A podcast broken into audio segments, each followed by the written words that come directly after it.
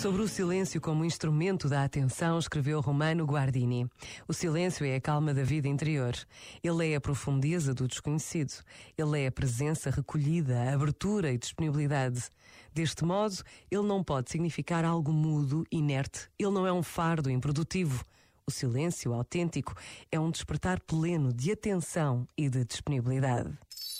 Este momento está disponível em podcast no site e na app.